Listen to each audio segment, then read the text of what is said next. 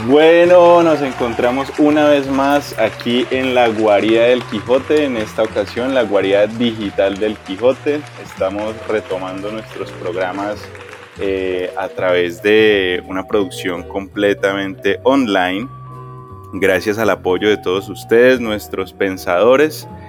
Eh, les, damos, les recordamos que nos pueden escuchar a través de las principales plataformas de podcast eh, que nos pueden seguir a través de Twitter, estar muy atentos allí a todos los mensajes, todos los, comentarios que vamos dejando.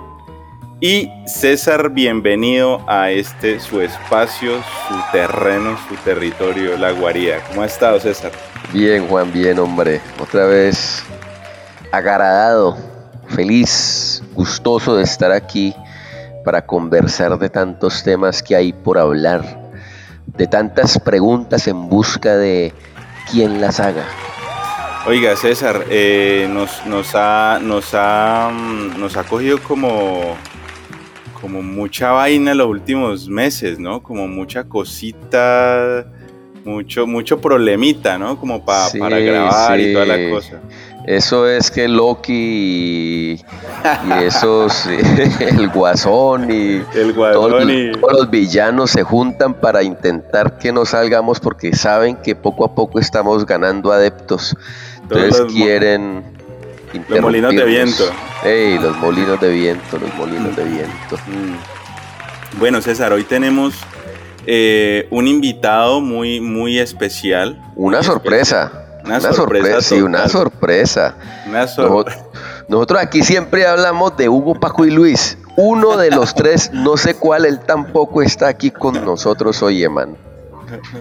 Vamos a presentarlo, vamos a presentarlo. Es un joven, un joven eh, brillante para esto de hacer cuestiones, para esto de preguntarse, para esto de generar debate, para esto de guiar un debate en las clases un estudiante de Derecho, eh, el joven Andrés Acosta. Bienvenido. Bienvenido Andrés, ¿cómo has estado? Bien, bien, muchas gracias. Eh, primero que todo agradecerles por la invitación. Eh, pues me hace especial ilusión estar con ustedes en el programa y nada, agradecerles. Bueno Andrés, muy chévere también para nosotros poder contar con vos, con tu entusiasmo. Sos un pensador caleño de esos que tanto nos escuchan. Eh, Andrés, eh, como siempre, pues nosotros estamos aquí para charlar, o sea, nosotros venimos aquí a hablar cháchara, como decían los... Exacto, hay que recordar eso. Hay que recordarlo, sí. adelante, hay, hay, que recordar que aquí no somos sabios, aquí no somos doctos, aquí no somos eruditos, somos simplemente unos amigos que se reúnen para hablar caca. Porque la caquita abona, ¿cierto? La caquita abona y el abono sale vida, sale vida nueva, germina un bosque que se convierte en una selva. Hablamos, hablamos en torno a las preguntas, nos preguntamos cosas para salir un poquito a ese mundo que ignoramos y, no dar por hecho las cosas que, nos dicen, ¿no? Sino por el contrario ponerlas un poquitico en duda y como dicen por ahí, siempre, siempre es bueno tener el beneficio de la duda, porque las preguntas en la vida generan movimiento. Cuando usted no cuestiona las cosas, se estanca, ¿sí? Sea lo que sea. Y hay que tener cuidado, yo siempre lo digo en uno que otro programa, con esas preguntitas que la sociedad nos, nos inserta, nos inyecta en la mente porque muchas de esas preguntas no son necesarias para encontrar el camino de uno en la vida, ¿no? El camino propio. Entonces, Andrés, como aquí venimos a charlar, ¿vos de qué querés charlar hoy? Contanos. Mm, eh, mira, la verdad es una cuestión que siempre me ha inquietado en la vida y es hablar de la moral sin un Dios. Eh, uy, uy, Dios mío santo. Téngase, téngase. La moral sin un dios, dale, dale, seguí, seguí, seguí.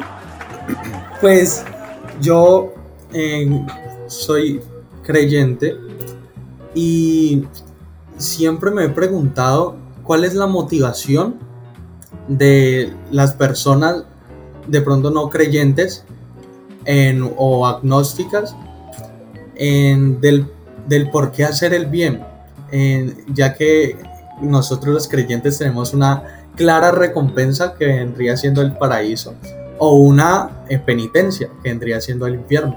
Entonces siempre me, siempre me ha dado curiosidad y qué es lo que motiva a, a los no creyentes a ser morales y, y, preguntarme si es que acaso los seres humanos estamos hechos para ser buenas personas moralmente. Uy, no.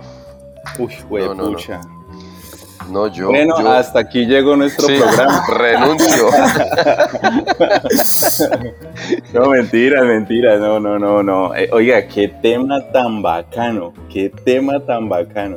Pues mire que justamente Andrés, nosotros estábamos eh, hablando de eso por ahí, pues a través de, del chat ahora. Oiga, Juan, Juan, primicia. Sí. Sí. acaba de, entrar aquí los, los caballeros del zodiaco, les interesó el tema y acaban de entrar. no, es que ellos, ellos han estado muy atentos los últimos, los últimos meses del programa, son unos berracos. ¿Qué, qué, dicen, que tuitean por ahí los No, no, no, que ese tema religioso, que ojo, que cómo lo vamos a tocar, que si no, mejor dicho, inundan este chat de... nos, nos incendian, como se dice popularmente. Pues mira, a mí lo que, lo que primero mm, te quería preguntar, Andrés, porque seguramente muchos, muchos oyentes les quedó la duda.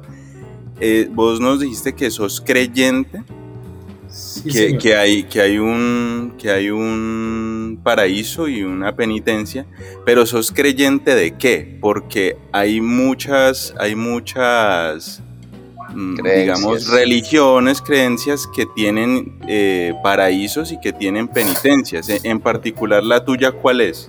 Yo, yo soy cristiano. Ok, sí.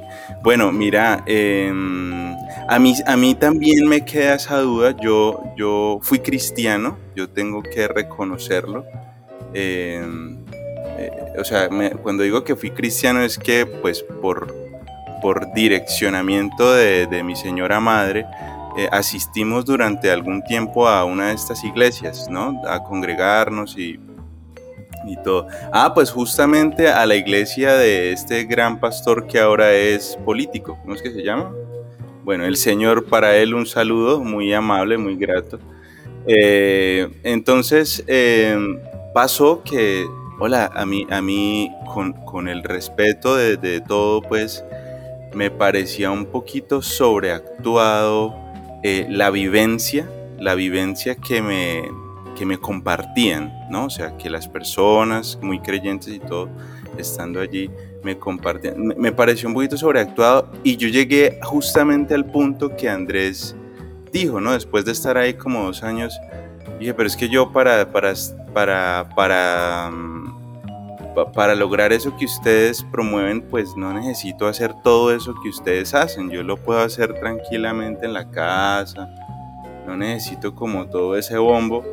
Eh, pero eso es una cuestión ya muy personal, ¿no? Eh, y, eso, o sea, eso de, buscar esa paz, como esa, esa mm, iluminación que ellos hablaban allí, eh, con todos sus ritos, ¿no? Porque, hay una, un, conjunto de ritos.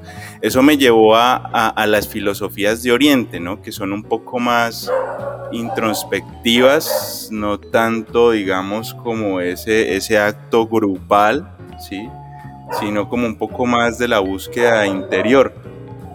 Y por ahí, no sé, César me corregirá, y los que saben, y los que saben, nuestros pensadores, de pronto eh, Ciro Peraloca, que es un experto en muchas cosas, eh, ah, creo, no sé si es Lao Tse, eh, que tiene un texto, tampoco, pero ellos hablan de el Tao Te Ching, gracias donde, donde se dice, o, en algunos de estos textos de Oriente, donde se dice, hay dos como dos grandes escuelas, ¿no? En Oriente, una que dice que el ser humano es naturalmente un ser eh, maligno que debe trabajar para buscar eh, la, la, bondad y hay otra escuela que dice que el ser humano es un ser eh, de luz, ¿no? que llega a este mundo para, para hacer el bien de manera natural y en este mundo se corrompe, se corrompe. ¿sí? Entonces mira que en, un contexto como el, como el de Oriente, yo no soy un experto, me encantaría y de hecho estoy estudiando eso, em, pues ya en un contexto tan, tan particular como ese, ya hay esas dos perspectivas, ¿no? Entonces, eh, eso, por ejemplo, eh, es lo que se me viene a mí a la mente así como rápidamente. Sí, es, es que es, uy, no, el tema es complejo. Eh, mire que eso que usted dice de Oriente a mí se me parece un poquito a la filosofía de Occidente, porque también hay quien dice que nosotros nacemos buenos y la sociedad nos corrompe, ¿no?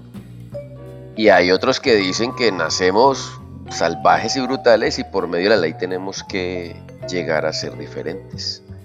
O sea que ese es un tema complejísimo. Bueno, pero volviendo, volviendo a lo que decía Andrés, ahorita me, mira, mira, mira que la pregunta de Andrés me hacía a mí ir hacia, hacia textos y autores de ahora que, que son así puntuales con ese tema. Por ejemplo, hay un español, Fernando Sabater, que él es un declarado ateo, confeso ateo. Y el hombre tiene un libro muy bello, Ética para Amador, ¿no? en donde analiza eso que plantea Andrés, cómo nosotros debemos llegar por convicción propia a, a, esos, esas conductas morales, ¿cierto? A, estar bien con los demás. Y aquí en Colombia también estaba otro maravilloso pensador, abogado, un jurista número uno, un filósofo del derecho número uno, Carlos Gaviria, que también su defensa por las libertades gira en torno a ese tema, ¿no?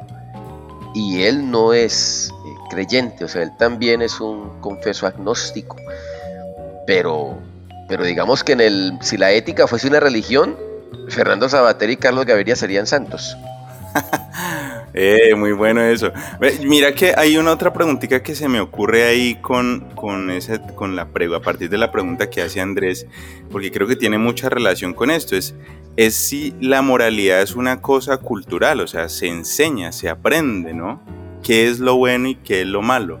y entonces, y entonces, em, entonces a uno en el transcurso de la vida le dicen, no haga esto, por el argumento que sea, o sea, sea, Chi, sea Shiva, sea Dios, sean los dioses noruegos, lo que sea, haga esto porque esto es bueno y no haga esto porque esto es malo. Uf, uf, uf, espérate, intervengo allí. Mira aquí una ponencia en la Corte Constitucional, Carlos Gaviria, analizando un diálogo de Platón, hace eso mismo que vos acabas de hacer las cosas son buenas porque a los dioses les gustan o a los dioses les gustan porque son buenas. Y ese es el debate, ¿cierto? Es decir, eh, yo, creo que ahí está como el meollo de ese debate moral, ¿no? Mm. Sí, porque entonces, eh, eh, no, lo, lo, refería justamente porque si nosotros hacemos ese análisis que siempre terminamos haciendo como en los distintos estratos socioeconómicos del país, se enseña, se enseña una moralidad diferente en cada uno, ¿no?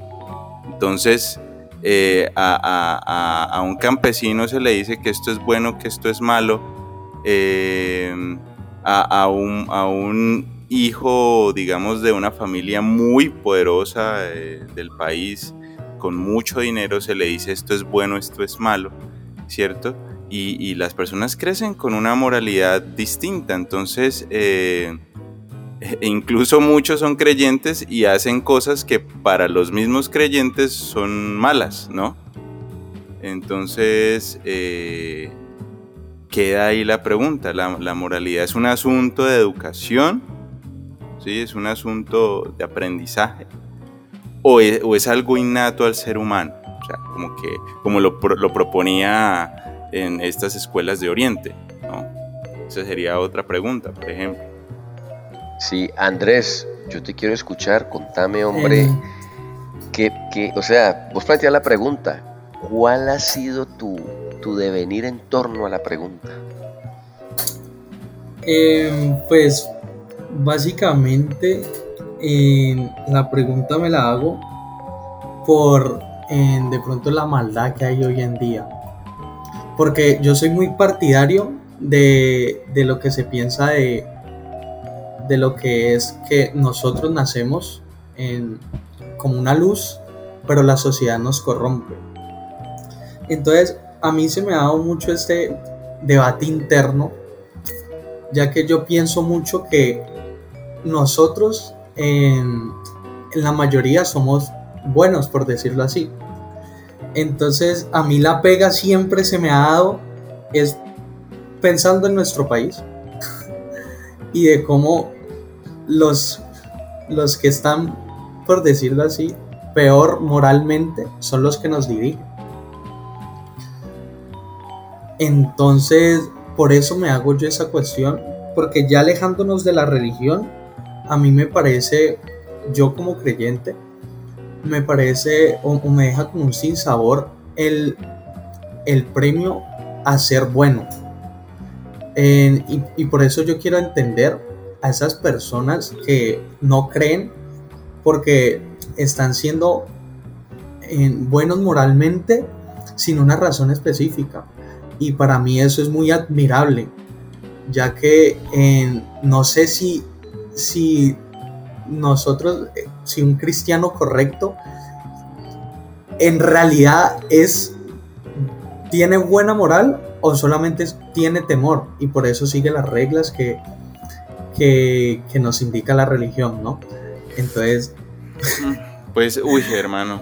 No, es que, pucha, no, es que la pusiste, pero difícil, Andrés. Por acá dicen que... acaban de entrar del Vaticano, hermano, que nos están escuchando del Vaticano. Ay, hijo de madre, en la juega, en la juega.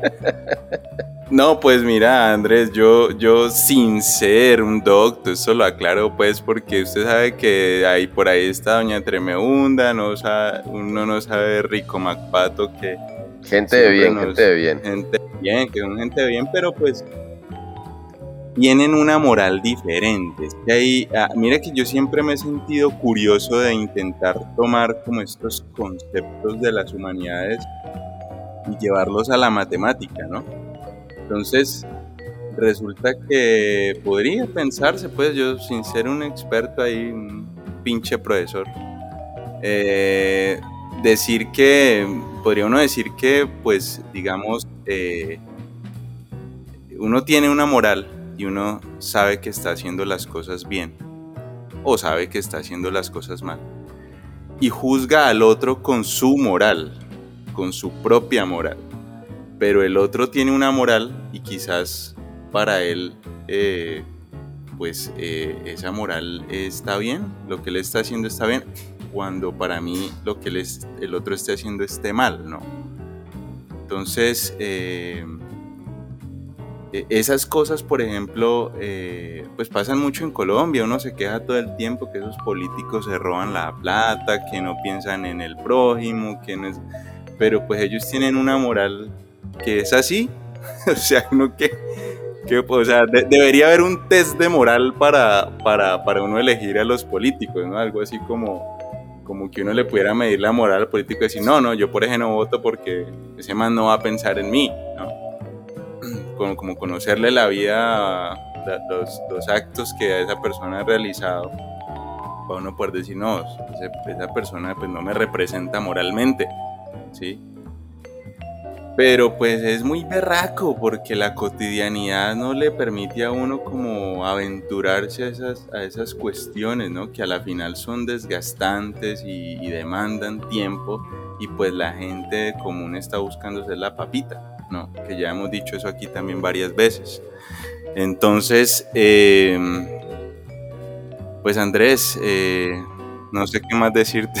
No, vení, vení que yo acá aquí sí quiero como tomarme unos minuticos y, de pronto aportar a esas ideas planteadas que son uf, repolémicas. Em, primero cuando hablamos de moral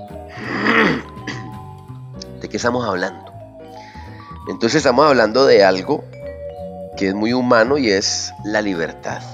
¿Cierto? Nosotros tenemos esa libertad de actuar, de pensar, de hacer, de decidir. Y entonces, en esas acciones que hacemos, cuando yo las hago solo, en mi cuarto, pues digamos que mi mismo cuerpo y mi misma mente me dice hasta dónde debo llegar yo, ¿cierto? Es decir, habrá gente que se encierra, no sé, voy a hacer aquí absurdo, pero para que las mentes de los demás, para que las mentes de los demás vayan.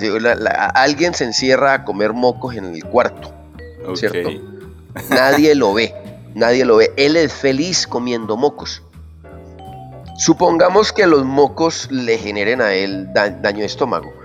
Ya él sabe eso y es una lucha contra él mismo en cuanto a, bueno, comer mocos para mí es bueno o malo, me gusta, pero me hace bien. y otra cosa es esa persona afuera, que sabe que no come mocos frente a los demás porque lo señalan, se le burlan, le dicen loco, le dicen enfermo, ¿no? Entonces es la cuestión de la libertad humana. ¿Hasta dónde llega esa libertad que yo tengo de hacer? Eh, eh, cuando estoy solo conmigo y cuando estoy frente a los demás, ¿cierto? Porque una cosa es que a mí me guste comer moco y otra cosa es que yo me saque el moco y le meta mi dedo en la boca al otro. Como obligarlo a que haga lo que a mí me gusta. Benito Juárez era el que decía que la libertad comienza donde te, eh, ¿Quién era el que decía eso? Yo, yo la conozco de Manuel Kant. Es, no, no sé ahora. Que, mi, libertad eh, termina donde comienza la del claro, otro. Tengo límites, exacto. Tengo límites porque el otro también es libre. O sea, yo soy libre de escuchar música al volumen que quiera, pero mi vecino también. Entonces, si yo le subo volumen y va a llegar hasta tres casas a la izquierda, pues va a afectar a mi vecino de la casa enseguida. Entonces yo debo entender eso y obviamente actuar de acuerdo a eso. ¿Qué es lo que vendría siendo la reflexión en torno a nuestra libertad? ¿Qué es lo que llamamos ética? Ahora, esas preguntas que nos hicimos hace poco. ¿El hombre cómo nace, bueno o malo? Fíjate que eso, eso es un dilema brutal porque allí está presente... Yo me acuerdo mucho de una división que hay del ser humano desde Grecia antigua se dice que nosotros tenemos al menos tres tipos de conductas. Es decir, nosotros tenemos nuestra conducta biológica, tenemos nuestra conducta, digámoslo, psicológica, y hay un anhelo de conducta superior, que es la razón, la inteligencia. Eso lo planteó Platón como el alma concupiscente, el alma irascible y el alma inteligente, pero lo retoma en el siglo XX un tipazo, un pensador genial, profundo, brillante como Sigmund Freud, y Sigmund Freud dice, lo llama el ello, el yo, el super yo. Y Juan, usted que es amante de esas filosofías orientales, lo retoman en Oriente con las chakras. Son siete chakras, hay tres ubicados en el vientre, tres ubicados del vientre a la cabeza y uno en la punta de la cabeza. Los del vientre son nuestra parte biológica, los del pecho y la cabeza son nuestra parte humana. Pero el ideal al que debemos llegar es ese que está ahí arriba, en la punta nuestra solitario. Entonces fíjate que en, el, pasado y en la modernidad, desde lo oriental místico a lo occidental racional, se plantea que tenemos una conducta biológica, una conducta psicológica y un ideal que debemos alcanzar. Entonces, Juan, si todos tenemos esa parte biológica de la cual arrancamos, pues ahí es donde viene el planteamiento. Entonces nuestras acciones son buenas o malas, porque fíjate que nosotros tenemos colmillos. Es decir, nuestros antepasados cazaban y matar no era malo. Y si yo llegaba con mi presa a mi cueva y me costó trabajo cazar ese mamut o ese ciervo o no sé qué animal en la antigüedad existiera que comiéramos, y mi vecino me lo va a robar, pues hombre, no habían leyes, no había conciencia moral, no había cristiandad, no había un tipo de religión establecida, pues cogía mi garrote y le daba en la cabeza, porque es que esto me costó trabajo a mí. Ahí está lo biológico presente. Ya cuando nosotros rompemos ese, ese nomadismo y nos hacemos sedentarios y entonces nos, nos construimos pequeñas grutas con puerta, ¿no? Y vivimos unos junto a otros, entonces ahí rompemos con lo biológico y aparece lo cultural. Y ahí es donde tiene que aparecer la ley, ¿cierto? Porque está esa cuestión de, bueno, ya estamos aquí juntos, entonces controlemos lo biológico. Entonces la ley aparece como para darle orden a eso biológico que en apariencia es desordenado. Pero lo biológico es desordenado, si es natural, ¿por qué ha de ser desordenado? No? Y entonces en el hombre aparece, dice Freud, esa lucha que genera la neurosis. ¿no? Eh, Freud culpa a la, cultura y la sociedad por las neurosis humanas, porque entonces el ser humano quiere saciar sus, más profundos anhelos y deseos, ¿no? Y, entonces la sociedad le dice, ah, no, no, espere, espere. Y entonces fíjate que en esto de la cultura, porque tiene un, un trasfondo bíblico, ¿cierto? Histórico, Moisés cuando sale de, de Egipto con su pueblo, él estuvo 40 años en el desierto y no habían leyes, hermano. La gente hacía lo que le daba la gana. Y entonces cuando Moisés ve todo ese desorden, dice, no, ¿qué es esto? En la juega. Y Moisés se convierte en la juega. Entonces Moisés, sea, sea desde un punto de vista religioso o desde un punto de vista legislativo, Moisés es el gran legislador del pueblo hebreo.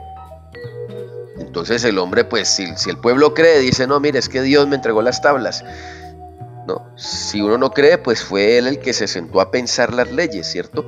Y luego decreta allí como pequeños juzgados, porque eso en la Biblia hay un orden allí de, de cada 10 personas y cada 10, entonces hay atención para solucionar esos problemas que se dan en la convivencia. ¿no? Entonces, hay una lucha interna nuestra, que es lo cultural o social o religioso contra lo biológico. ¿no? Y, claro, ahí queda la pregunta que vos planteaste. ¿Yo estoy haciendo las cosas bien? Porque yo soy juez de los demás, pero yo me juzgo a mí mismo. Soy capaz de analizar lo que hago, o sea, eso que hago yo está bien hecho, o sea, tiene sentido, porque ¿por qué cuando lo ve en el otro lo señalo y lo juzgo, no? Sí, pero mira que, mira que, em, pues tenés toda la razón con esto que comentas. Em, o, o, mejor, tenés toda la razón con eso que comentas. sí, no, porque después van a decir los oyentes que, ah, no, es que ellos dijeron y que entonces eso es no, así. No, no, no, no. No, esto es mi interpretación de algunas lecturas. Pero habrá quien tenga otras interpretaciones y ahí es donde está la pregunta que nos plantea aquí Andrés hoy. Porque fíjate que esa pregunta se la hace Carlos Gaviria en la ponencia contra la muerte digna, que está tan de moda hoy que a una señora le dijeron, hombre, hágase la eutanasia, la ven sonriendo en cámaras, la iglesia presiona, dicen que no, pero ya por ahí salió un juez que obligó a la EPS a contratar una nueva fecha para la eutanasia esta señora. Y, y, y, y Carlos Gaviria se hace esa pregunta. Si el país, eh, eh, el gobierno, se fundamenta en lo católico, debe entender que no todas las personas son de esa misma fe. Entonces, ¿por qué obligar a alguien a soportar un dolor o a soportar una vida dolorosa porque simplemente me lo dice esta fe, pero es que hay otros tipos de fe, ¿no? Entonces él dice, no, alejándonos de la fe, pues cada quien tiene el derecho a optar sobre su vida, porque es mi vida, ¿cierto? Y si aparece una enfermedad terminal como la de la señora, que, por, Dios, quien, quien, quien, quien, ha tenido familiares con esclerosis lateral amiotrófica o la ELA que llaman, sabe cómo es, ¿cierto? O sea, es una cuestión donde, donde uno pierde la capacidad de elegir, de hacer, y depende totalmente de los demás. Entonces la señora dice, no, yo no quiero esto, ni para mí, ni para mi familia. Y ella no tiene miedo, ella está en paz consigo misma, con su fe, con su credo, con su Dios. Entonces, ¿por qué tiene que venirle alguien a decir, no, no lo haga porque está mal hecho? Sí, muy tenaz. Mira, mira que. adelante, Andrés, decinos. Eh, no, pues te iba a preguntar. primero quiero ver si estoy mal. Ella era creyente, ¿verdad? no sé, no sé, hay que consultar porque no, no sé, la verdad no. Mira que. mira, en esa parte. Mira, Andrés, que vos me hiciste pensar en algo ahorita que hablaste de que si las personas eh, hacen el bien, pues. Eh, por, por, por, miedo, ¿no? A ser castigados. Entonces como que no, yo, yo no quiero ser castigado, entonces pues hagamos lo que dicen ahí porque qué miedo ese castigo, ¿no? O, porque lo hacen, eh, digamos, eh, por... Eh, sí, porque son creyentes en sí, creen en, un bien, en, las normas ahí que hay, que hay pues, que, hay en las diversas religiones del mundo eh, o por el contrario, aquellas que no necesitan ni ese bien ni ese mal, ¿sí? Y que simplemente hacen el bien. Yo creo que el ser humano eh, tiene una dimensión eh, psíquica de lo superior. Esa es, mi, esa es mi interpretación de la vida. O sea, cuando el ser humano deja de contemplar en su mente, en su cotidianidad, que hay algo superior a él, ¿sí? pierde su, condición humana, es decir, eh, se pierde y seguramente se pierde a sí mismo eh, porque, digamos, una persona que, que no pueda creer en la, en la digamos que Mm, a ver, ¿cómo lo, cómo lo, planteo? Eh, sí, digamos, el comentario más popular, ¿no? Que entonces eh, algunos creen en Dios, otros creen en el universo, otros creen en Buda, otros creen en, bueno, hay distintos dioses, distintas formas de ver el mundo, ¿no? Eh, pero hay una necesidad del ser humano de creer en que hay algo superior que de alguna manera organiza todo, ¿no? A mi alrededor. Porque la idea de que estamos a nuestra deriva, o sea, solos, sin esa fuerza que organiza todo, es insoportable, ¿sí? Es, como, eh, digamos, no contar con la suerte, por ejemplo, de que te levantaste y naciste en una familia eh, así o asá, ¿sí? Eh, porque eso también es algo, digamos, de suerte, eso no, uno no lo decide, aunque este mundo es tan diverso que hay personas que dicen que sí, que efectivamente uno elige antes de venir a este mundo la familia en que uno va a nacer. Pues eso no, no tiene comprobación científica que yo sepa, pero sí hay, una, hay, hay creencias hacia eso, ¿no? Que son totalmente respetables. Em, pero entonces, eh, sí, a mí me cuesta creer que el ser humano eh, em, aunque eh, eh, tenga una, moralidad pues que varíe de, lo que decía César, si es observado, si está en relación con otros, si está solo en un bosque o en un cuarto comiendo mocos, sin importar esa moralidad, el ser humano creo que le cuesta mucho, le cuesta mucho la existencia sin tener una, una percepción de lo superior.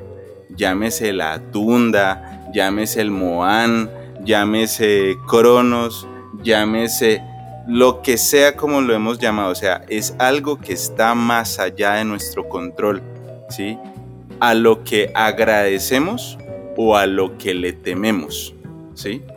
Entonces, en alguna época... Eh, eh, los egipcios decían gracias eh, Julanito porque hiciste que el trigo creciera. O sea, eso no lo hicimos nosotros, porque no tenemos ni idea cómo crece el trigo. No, fue Julanito, ¿cierto? Gracias y te adoramos. De pronto por allá los indígenas decían, no, tenemos que agradar a este Dios y entonces saquemos el corazón a este hombre porque si no se nos van a venir esas lluvias y entonces, pero eso no lo controlamos nosotros, ¿sí? Entonces esta idea de que, de que hay algo superior nos hace más fácil la, la, existencia, ¿no? Es decir, como que eso no es culpa mía, ¿sí? Eh, o eso toca hacerlo porque si no, pucha, hay algo que es superior a nosotros y nos va a venir a, a, castigar o nos va a venir a hacer algún tipo de mal. Y a mí, a mí me causa curiosidad porque eh, ese, esa idea, creo en mi, en mi ignorancia, en mi abundante ignorancia, que es una idea esta idea de lo superior, pues es una idea que está eh, en todas las religiones, en muchos pensamientos, en muchos, eh, que la trabajan también muchos filósofos contemporáneos, eh, de, que, de que mm, sí, y, me, me, intriga es entender el origen de eso, ¿no? En qué momento ese, ese Homo sapiens, sapiens, ya un ser más social, más cultural, nómada, que es cierto, comienza a desarrollar esa idea para, para llevarla a la cultura, o a lo que después va a ser cultura, em, de que hay algo superior a, ellos, ¿sí? de que hay algo superior a nosotros, a lo cual le tenemos que agradecer por, por lo que nos sucede en la cotidianidad o a lo cual le tenemos que temer. ¿sí? por lo que nos, nos sucede en la cotidianidad. Y mire que si usted analiza César, Andrés, son, son ideas muy básicas, ¿no? Son, son sensaciones, emociones de, de, regocijo, gratitud, y son emociones de miedo, ¿no? De, de, eh, son muy básicas, o sea, son cosas básicas eh, que están amarradas a ese tema de la moralidad, creería yo en mi inmensa ignorancia. Yo, yo, yo, yo, yo quiero que me permitan nuevamente hablar. Es que mira que todo ese tema genera una cantidad de ideas. Yo no sé de dónde se sacó ese as bajo la manga el viejo Andrés. Andrés inició diciendo aquello de mis acciones morales, ¿cierto? La moral, en ausencia de un Dios. O sea, ¿por qué actuar bien si no hay Dios? Porque si no hay Dios, no hay paraíso, no hay infierno, entonces yo puedo hacer lo que yo quiera. Entonces la pregunta es, ¿por qué actuar bien si yo creo que no hay Dios? Y resulta que grandes ateos, vuelvo y lo digo, Carlos Gaviria, Sabater, Bertrand Russell, que digamos en filosofía no se llama ateísmo, sino agnosticismo, porque el ateísmo es difícil. ¿Cómo, cómo pruebo yo la inexistencia de Dios? No puedo, ¿cierto? Hasta ahora. Exacto. Y, igualmente el contrario, igualmente el contrario, ¿cierto? El ateo le dice, pruébeme la existencia de Dios. No, yo tengo fe, yo no puedo probar, yo tengo fe en él. Entonces, el agnóstico, esos tres de los que estoy hablando, Carlos Gaviria Sabater, Bertrand Russell, el mismo José Saramago, era ateo confeso. Son personas que hasta donde sabemos por los registros históricos no le hicieron daño a nadie. Son personas que vivían acorde a la norma, a la ley, y fuera de ser acordes a la ley, superiores a eso. Es decir, personas autónomas. Es decir, es que, es que cuando yo soy ateo y hago el bien, igualmente lo hago por miedo a la, a la norma. Entonces la norma dice que si violo me meten a la cárcel. No, entonces yo no voy a violar a la vecina que está buena porque me meten a la cárcel. ¿Cierto? Entonces es, eh, la ley reemplaza a Dios. Pero resulta que si yo soy autónomo, digo no. Es que si la vecina no quiere estar conmigo, ¿por qué diablos tengo que forzarla? Pues busco otra vecina, ¿no? Hasta que encuentre a alguien que desee estar conmigo siempre y ya no tenga yo que preocuparme por estar con otras personas. Entonces, es, es esa convicción, es esa convicción de que no está bien pasar por encima de los demás. ¿cierto? Y ahí aparecen esas frases bellísimas, no hagas a otros lo que no quieres que te hagan a ti. Haz a otros lo que quieres que te hagan a ti, ¿cierto? Esas reglas que llaman reglas de oro que están presentes en las religiones, que lo que hacen es invitar a las personas a pensar en el otro como en sí mismos.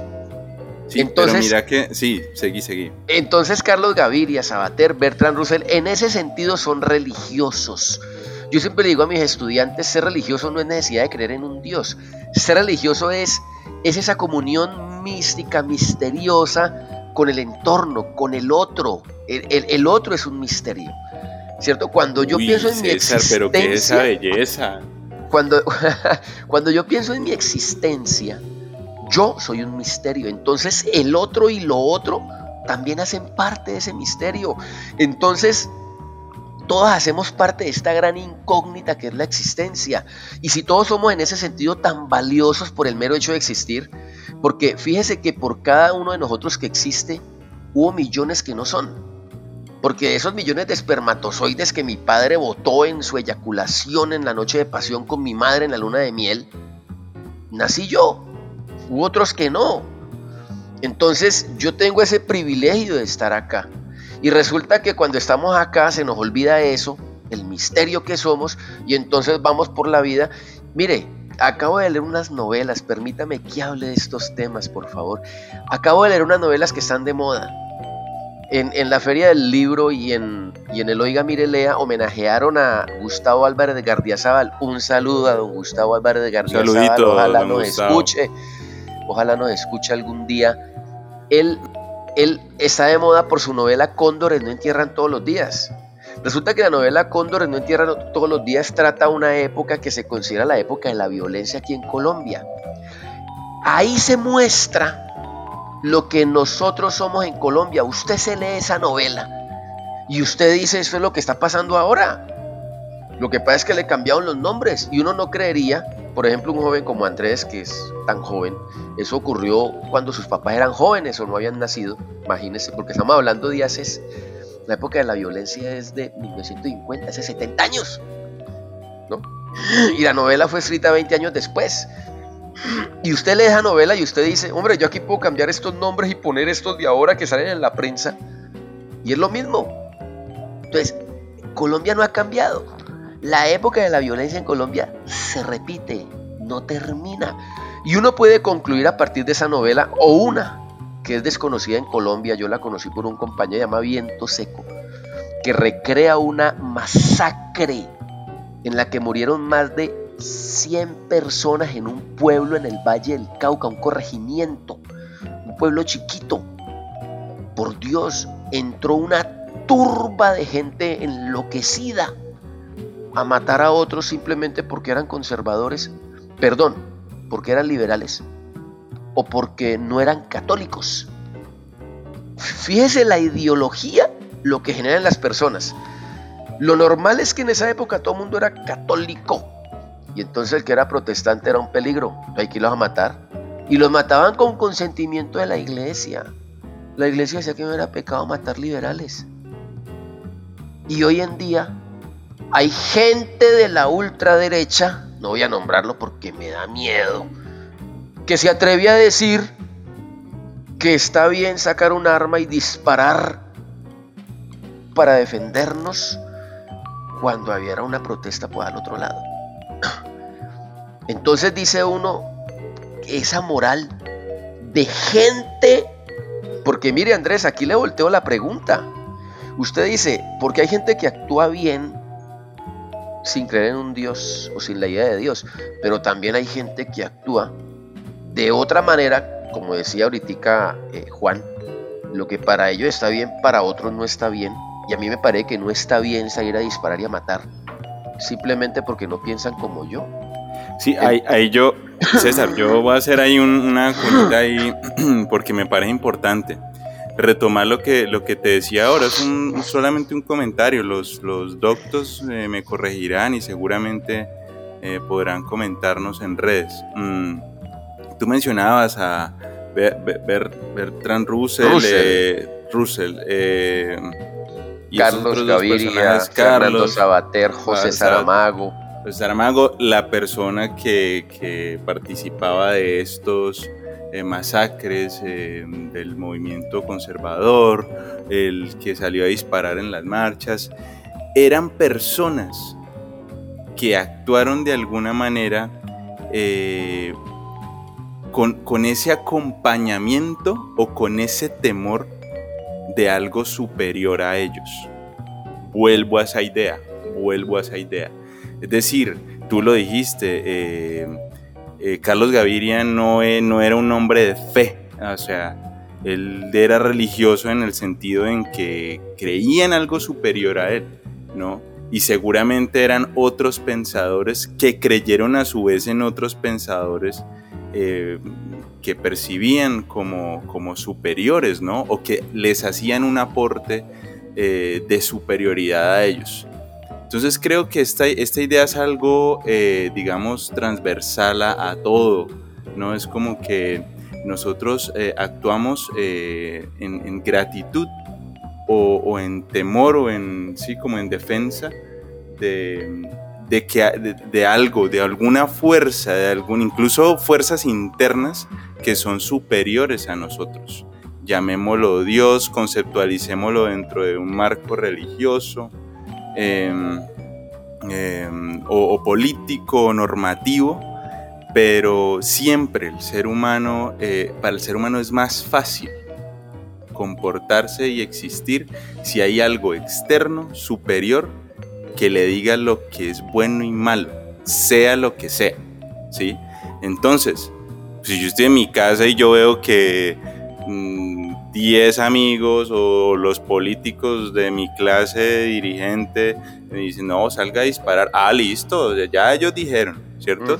si en los 50 la iglesia decía, ah, no, eso no es pecado, tranquilos, ah, listo, la iglesia dijo, ¿cierto? Si, si Carlos Gaviria eh, no se puede hacer tal cosa, ah, listo, eso lo dijo Platón, yo no lo voy a hacer. ¿Sí? Eh, o sea, siempre hay, un, hay algo superior a nosotros. Sí, hay, hay, un reconocimiento a nuestra insignificancia. Exactamente. Hay un reconocimiento a, nuestros, a nuestras limitantes. Es decir, nos sabemos seres limitados, nos sabemos seres finitos y tenemos esa noción de infinito de ilimitado y entonces sea cual sea eh, la personalidad que adquiera esa noción, a eso le rendimos culto, a eso le rendimos. Claro, ahora yo creo que hay, un, hay una... Hay, hay una pequeña, ¿cómo se dice? Si esto se pudiera pensar como un axioma, eh, hay, hay, hay, una pequeña falla en ese axioma y es que el, el sentido crítico es la capacidad de cuestionar eso que es superior a nosotros y ponerlo en duda. Ahí es donde quería llegar con el discurso que estaba dando Juan y que vos lo complementás, vos lo complementás. Es necesaria, no, lo acabaste de complementar, es necesaria la creencia en los dioses, ya que por sí solos los seres humanos actuamos de forma salvaje y no somos capaces de la autonomía lastimosamente es una falla en nosotros. Yo podría aquí ser atrevido. Perdón Andrés, perdón porque te catalogaste como una persona creyente cuando iniciamos el programa. Y yo aquí podría ser atrevido. Porque cuando uno habla de Dios, habla de un ser perfecto. Y la cosa es, y si nosotros somos salvajes, eh, pero tenemos la idea de no serlo, entonces ¿dónde está esa perfección? de ese ser que me creó. Porque, porque yo digo desde mi punto de vista, si yo, si yo, que no tengo título académico, que solo me entretengo leyendo libros en las tardes, que no me alcanzó más, perdón Andrés, para ser un pinche profesor de filosofía de colegio. Soy consciente de la autonomía soy consciente de que hay cosas que no. Yo no necesito ni la ley ni Dios para entender que debo respetarte. Yo no necesito de Dios, de la idea de infierno, de la idea de cárcel o de multa para entender que no debo ir a robarme un pan. Yo no debo, yo, yo que no tengo ese, eh, esos cartones, soy capaz de entender eso. ¿Por qué los demás no lo entienden? Y aquí me adelanto a Juan, porque sé que Juan va a decir, pero es que el que se roba un pan es porque tiene hambre. Sí, pero la culpa es de estos... No necesariamente, ¿no? no necesariamente. Ah, bueno, sí, no, necesariamente, pero, pero los hay, ¿cierto? O sea, la gente que tiene hambre, o sea, esa gente cómo va a ser autónoma. Yo tengo hambre, tengo que sobrevivir. Alguna vez lo decíamos aquí en el programa. Sí, ¿no? Antes que la filosofía está la supervivencia. O sea, yo soy un ser biológico. Esa es mi primera instancia. La filosofía viene siendo la tercera instancia. De hecho, si, si vamos a los chakras, es la última. E, exacto. O, bueno, eh, sí, están como entre las últimas. Sí, arriba. No, no, sí, porque los chakras se dividen tres abajo, tres en la mitad y uno arriba. Son siete, ¿no? Entonces, la, la última. los tres superiores. Exacto, exacto. Entonces dice uno, primero la supervivencia, luego la razón. Pero ya teniendo todo, por qué aún así hay gente que no actúa bien con los demás. Y me refiero aquí entonces un saludo para la mafia que nos gobierna, ¿cierto? ¿Cómo es que ellos tienen todo y quieren más? Y... Em, dale Andrés, dale. Em, mira, pues vení, te interrumpo un momento. Eh, que ya muchas cosas. Entonces, pues primero que todo, pues hablar sobre los autores que dijiste ahorita, agnósticos. ¿Y qué es lo que pasa? Que yo encuentro una diferencia, porque hablamos sobre, eh, sobre un superior, ¿no? De nosotros, pero estamos hablando de un Dios que para mí, el, el Dios se optó por, para mí, en recalco, no somos doctos. se, se retoma por el tema de la muerte, cosa que todos tenemos segura. Eh, entonces, lo que está diciendo, a ver, em, entonces para mí no es lo mismo que, en, como tú lo decías, esos autores, hasta donde se sabe, nunca hicieron daño a nadie, haciéndole caso a una ley, porque me imagino que por eso hacían el bien, por la ley que fue impuesta eh, ya en un término no creyente por mismos en seres humanos eh, que pensaron eh, esa moral, por decirlo así. Entonces mi pregunta es, ¿quiénes son ellos o quiénes somos nosotros para privar nuestro instinto animal? No. ¿Me entendés? Porque sin un Dios, yo, o, sea, que diga, con un Dios, yo entendería por qué se hace el comportamiento. ¿Me entiendes? Porque tienes este premio y esta penitencia. Pero sin un ¿quiénes somos nosotros? O sea, te hago la pregunta, ¿robar pan está mal si tienes hambre? Es, nuestro comportamiento animal. Sí, claro. Entonces, eh, eh, esa, es la, esa, esa, esa es la cuestión que yo me planteo de si en verdad lo malo es malo y lo bueno es bueno. Uf, no, no, no. Eh, ¿Podemos grabar el programa de la próxima semana de una vez? Nos quedamos el fin de semana. Es puente. Sí, va a tocar, porque es que no, no, no, claro, las preguntas que estás haciendo son preguntas totalmente cruciales, totalmente fundamentales, en el sentido de que fundan lo que somos, ¿cierto? Fundan la religión, fundan el Estado, fundan lo jurídico. Entonces es, es bastante difícil, es bastante difícil, porque esa obviamente cuando yo digo robar un pan, yo, yo sé que el que tiene hambre tiene que robarlo y lastimosamente lo roba por esa misma condición de nosotros, de egoístas, ¿cierto? Pero ya eh, me parece a mí lo, lo, que yo sugería era cuando todo está solucionado. Es decir, porque hay personas que tienen, pero hacen daño, ¿no?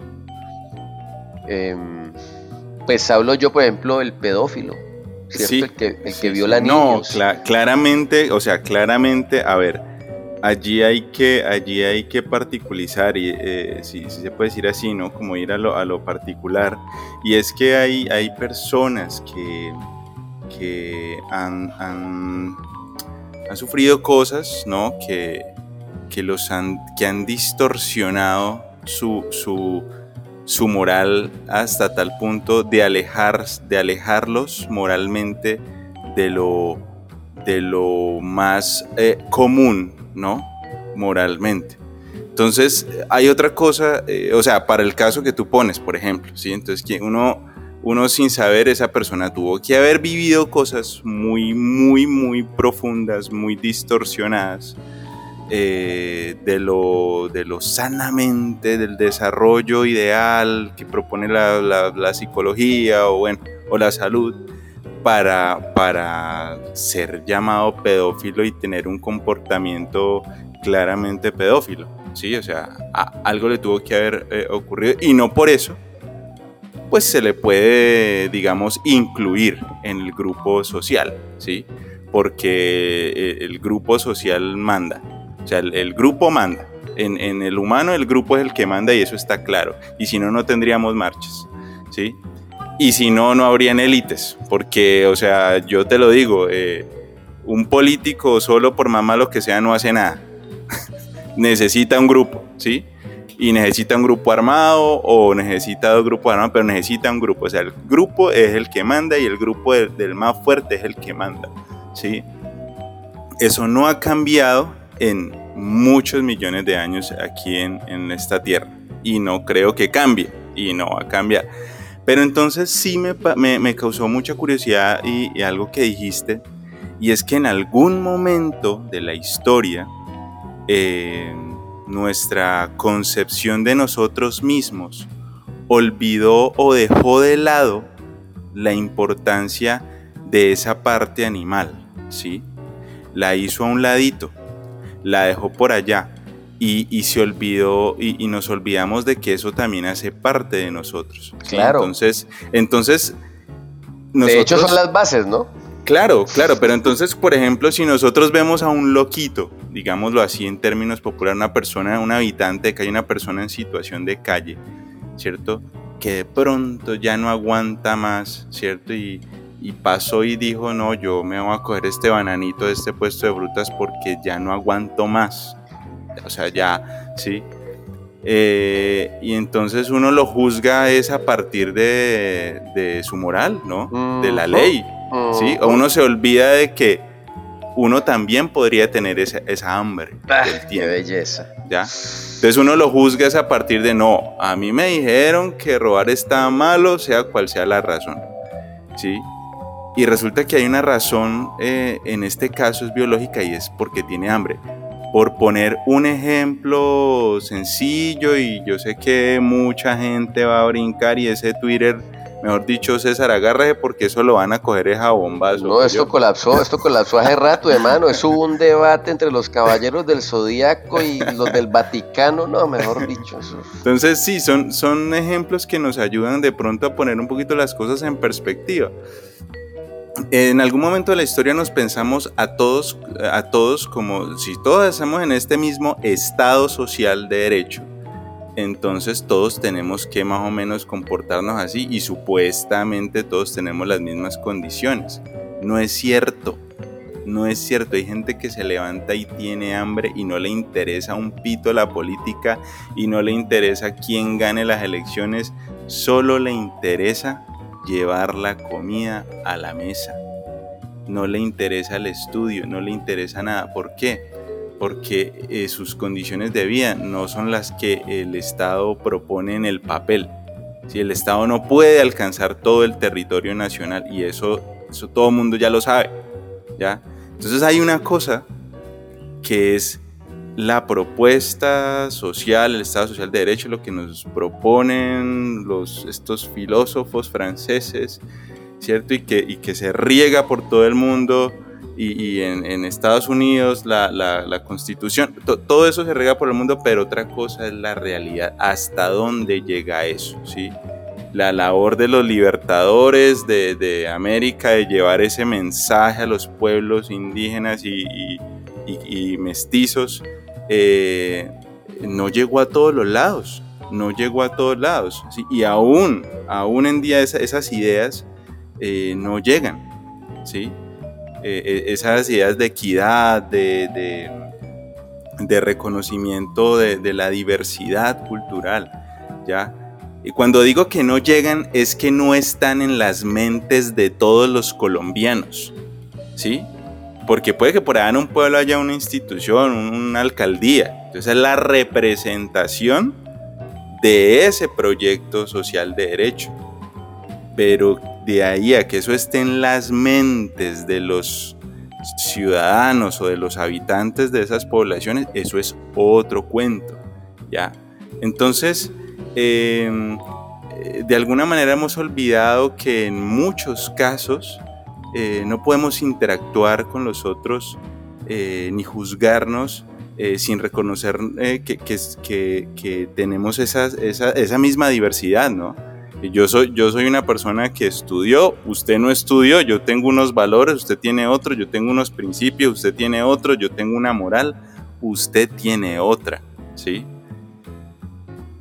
Y aceptar eso es berraquísimo porque pues hay, una, hay un planteamiento que, si no, lo que dice César, si usted ya tiene todo, casa, carro, beca y todo lo que quiera, ¿por qué sigue, porque sigue quitándole a los que no tienen? Sí, o sea, eh, ¿de dónde viene esa lógica? ¿Sí? Seguramente hay una, hay una lógica para eso que no está al alcance de nosotros porque sencillamente nosotros no somos personas de élite y la gente de élite generalmente quiere más de lo que puede tener, ¿sí? Eh, o de lo que, sí, es gente que quiere más y más y más y más y más. Y eso lo hemos visto, eso es la historia del país. Entonces, eh, pues al no ser de élites, pues yo no podría hablar de eso porque eso tendrá una lógica, una moral que se enseña desde niños, en los colegios, en las empresas, ¿cierto? Como dirigentes de empresas, entonces allí a uno se le escapa la, posibilidad de, entender esas mentes, ¿no? Mm. mira aquí hablar de, de una cosa y es pues ya que nos estamos refiriendo a esta mafia que tenemos, y es que me generó esa duda de por qué esas personas son tan cerradas, porque claro, la educación en, de ellos a mí me parece, yo, yo siempre digo que no hay que criticar a nadie y uno siempre dice, este hijo de madre político, este, ¿me entendés? Este ladrón, pero siempre, siempre, ellos siempre se han formado en una, eh, en una educación de somos más, en los pobres son menos, en educación que para mí ya no vale por las redes sociales, por la facilidad de información que tenemos. A mí ya no me vale eh, eh, esa educación de, de, que yo crecí toda la vida formándome en, en, en eso, en grupos de élite, entonces actúo como tal. Entonces sí, sí, sí, me, sí me genera esa, esa, esa duda de que acaso por, por lo que ellos viven, de, saber que están tan bien, o sea, esa, esa comodidad que tienen hace que su mente se cierre y ignoran en lo que vendría siendo eso, el bien porque ellos tienen la posibilidad de aprenderlo, pero es, como una negación.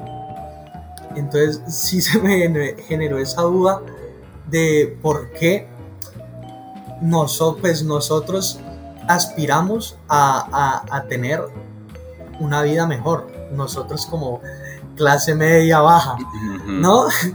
Y ellos que ya lo tienen todo, porque es así, ya lo tienen todo, se cierran a la idea. Entonces... Mira, yo, yo, yo te puedo eh, hacer un aporte a eso sin, sin, ser muy, sin ir muy lejos. Em, en una de las marchas hace como, como unos dos, unos, que unos cuatro años atrás, creo, eh, surgió un mensaje muy, muy interesante, muy, muy, que llegó, llegó, tocó mucho a la gente. Y era que el privilegio no te quite la empatía. Así decía el, mensaje. Eso lo, hizo una chica, no me acuerdo quién, eh, creo que era Bogotá, que el privilegio no te quite la empatía. Y entonces esto lo digo para, para tocar un tema que es el tema del sentido común. El sentido común no es tan común. ¿sí? O sea, el sentido común, hay personas que tienen sentido común y hay personas que no tienen sentido común. Y, si vemos esto como, eh, eh, digo, otra vez volviendo al tema de las matemáticas, yo sin ser matemático, em, mm, pues eh, el sentido de lo común es el sentido de los conjuntos, ¿no? Entonces, si yo pertenezco al conjunto, entonces, perdón, ya, si yo, aló, sí, si yo pertenezco al conjunto, entonces tengo características para estar dentro de este conjunto, puedo decir que soy común en el conjunto, ¿sí? Em, y, entonces si yo pertenezco a la clase media baja o a la clase comúnmente llamada clase aspiracional, eh, entonces eh, tengo el sentido común de la clase aspiracional. Si yo soy de una élite, tengo el sentido común de las élites, ¿sí? Eh, es así, es así. Entonces, ¿qué pasa? Por allá, cada tantas décadas, cada tantos años, por allá un personaje de élite eh, logró eh, ese, ese, a pesar, digamos, más allá de sus privilegios, logró desarrollar la empatía por el sentido común de otro conjunto, ¿sí? Entonces por allá una persona de élite logró desarrollar una empatía hacia el sentido común de la clase pobre o de la clase obrera y entonces eh, vio en la posibilidad de ayudar a esas personas un beneficio para, esa, para él, ¿no? ya sea como político, en su carrera médica o en su lo que sea. ¿ya? Y entonces allí es donde se, se dan como esos pequeños, lo que para la, la India son las castas, ¿no? como estas, estos niveles espirituales, sociales, donde uno nace en una condición y allí tiene que morir. Y incluso es hasta creo que prohibido eh, casarse con gente que no es de tu casta o relacionarse con gente que no es de tu casta. Entonces eso, eso va un poquito conectado a este tema del sentido común. Si yo nazco en un contexto, ¿cierto? Y no me preocupo por expandir a través de la empatía, esa puede ser una empatía cognitiva, una empatía emocional o curiosidades, llámense también así, hacia otros sentidos comunes, ¿sí? hacia otros pensares, hacia otros grupos de, conceptualización, o sea, eh, lo, que, mm, lo que también se conoce como ese universo de lo que ignoro, ¿no? lo que está más allá de mi círculo del conocimiento. Eh, eh, entonces voy a tener un sentido común eh, particular. ¿sí? Y si yo voy conozco cuál es el sentido común de esta gente, ¿no? Pensemos en una, una comunidad indígena que está aislada. Entonces ellos tienen un sentido común. Cuando yo voy a esa comunidad indígena, no voy a tener ese sentido común, no, no voy a entender cómo relacionarme con el agua, con la tierra, con los frutos, con la noche, con el día. Entonces, lo mismo sucede en las distintas élites, sin yo ser un experto, sin yo ser un conocedor, pues sociólogo ni nada de eso, es algo que yo intuyo y que lo dejo a manera de pregunta, ¿no? Entonces, ¿será el sentido común algo verdaderamente común para todos los seres humanos? O se crean conjuntos de sentidos comunes, ¿no? Entonces, por ejemplo, hay un sentido común muy amplio, muy ampliamente difundido, ¿sí? Que es el sentido común de los derechos humanos. Entonces, eso nos da un sentir común hacia la vida, ¿sí? Entonces, y eso, a pesar de que es tan común, no es tan común porque hay personas que todavía, por eso lo decía el ejemplo ahorita del, del, Estado de Derecho. Hay un planteamiento global de Estado social de derecho, donde usted tiene unos beneficios, ¿cierto? Unos derechos, unos deberes. Hay un planteamiento global de los derechos humanos que, que se plantea como un sentido común, ¿cierto? Pero el sistema para que esos sentidos comunes lleguen a la vida y a la mente de las personas y, se conviertan en, en, algo superior que los gobierne, ¿sí? o que los dirija, eh, es deficiente. Y el, modelo es pues claramente la educación, ¿no? Que, a través de la educación es que se busca homogenizar eh, con esos planteamientos universales, llámense derechos, eh, derecho a la vida, bueno, los derechos em, universales o, sean los estados eh, de derecho, eh, esos mecanismos para homogenizar, para dar un sentido común, son deficientes.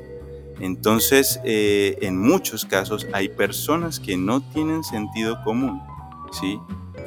eso es algo que tenemos que preguntarnos, ¿sí? O sea, ¿es el sentido común? ¿Es mi sentido común igual al de mi vecino? Es mi sentido común, comparto el sentido común de mi clase dirigente, comparte mi clase dirigente el sentido común de mi clase obrera y trabajadora. Eso queda como pregunta. Y para ir cerrando, porque si no, mejor dicho, nos van a coger los de. mejor dicho, esto nos van a dejar, espero, garrote.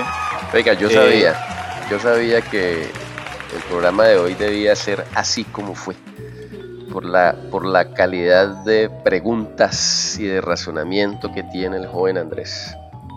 Andrés. Esperamos que por acá estés nuevamente, por favor, que nos, nos sigas haciendo las promociones, escuchándonos, viniendo con más preguntas acá, porque necesitamos más pensadores como vos. Entonces, estamos muy agradecidos y esperamos que, nos sigas acompañando por acá. Oiga, Juan, antes de que usted haga el cierre, acostumbrado, yo quiero eh, decir, gracias Andrés, porque me hace recordar dos frases que para mí son las frases que todo mundo debería tener allí como fundamento de su pensamiento.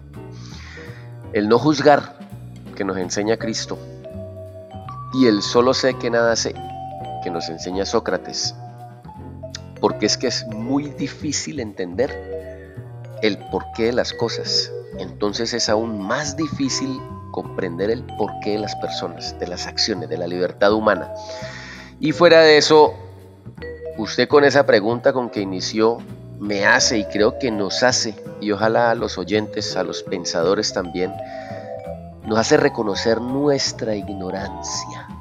Es decir, una pregunta compleja nos hace reconocer que no tenemos respuesta y que por lo tanto ignoramos y que por lo tanto somos ignorantes. Y de paso quiero darle un saludito a la clase 2021 del Comeva saludito eh, especial. Eso. Epa, epa, epa. bien, melo, melo. Bueno, y, bueno, eh, pues para ir cerrando, como es habitual aquí para nuestros pensadores de humanismo en Cali, entonces la idea es siempre sembrar un poco de, preguntas, ¿no? Un poco de inquietud, para no tragar entero la vida, para no tragar entero lo que, lo que nos pasa día a día. Eh, y por el contrario, movilizarnos hacia un, hacia un mejor interactuar social, para movilizarnos hacia una mejor comprensión de los demás, para reconocer a los otros y respetar las diferencias ¿no? que existen entre nosotros.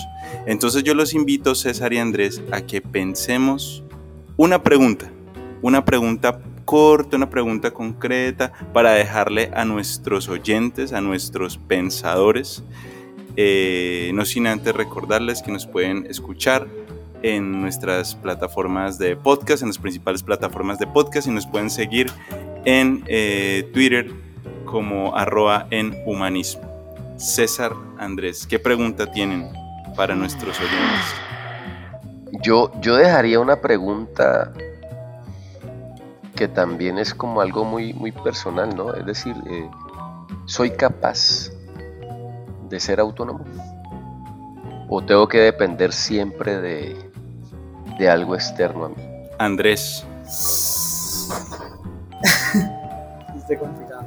Em, mi pregunta sería, ¿estamos siendo justos juzgando a los demás sin saber.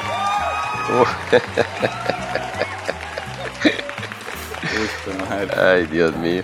Bueno, y pues mi pregunta de cierre sería, eh, ¿qué es aquello que me es superior a lo que yo llamo superior? no, no, no.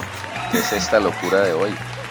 Eh, ¿A qué es, aquello, qué es aquello a lo que le tengo miedo y qué, eh, a qué es aquello a lo, a lo cual yo le agradezco? Llámese Dios, llámese suerte, llámese universo. Reconozcamos, reconozcamos qué es aquello que gobierna y dirige nuestros actos de bondad o de temor, de gratitud o de temor a todos nuestros pensadores de humanismo en Cali, muchísimas gracias por escucharnos. Eh, señor César, señor Andrés, muchas gracias. A usted Juan, a usted por este espacio, a Andrés por aceptar la invitación. Un saludito a Hugo, Paco, Luis, Mini, Daisy, porque hoy estuvo uno de ellos aquí presente. los caballeros del Zodíaco, los Power Rangers. Sí, a los caballeros del Zodíaco les interesaba mucho este programa porque ellos creían que de pronto nos íbamos a meter con la diosa Atenea, pero bueno, no, no, fue así, no, fue así. muy tenemos pendiente ese, ese, programa de, del feminismo, ¿no? Que nos van a dar el garrote. Sí, señor bueno, listo. Bueno, eh, a todos nuestros pensadores, muchas gracias y nos vemos en el próximo programa de Humanidad. Adiós, adiós, adiós. Chao, chao.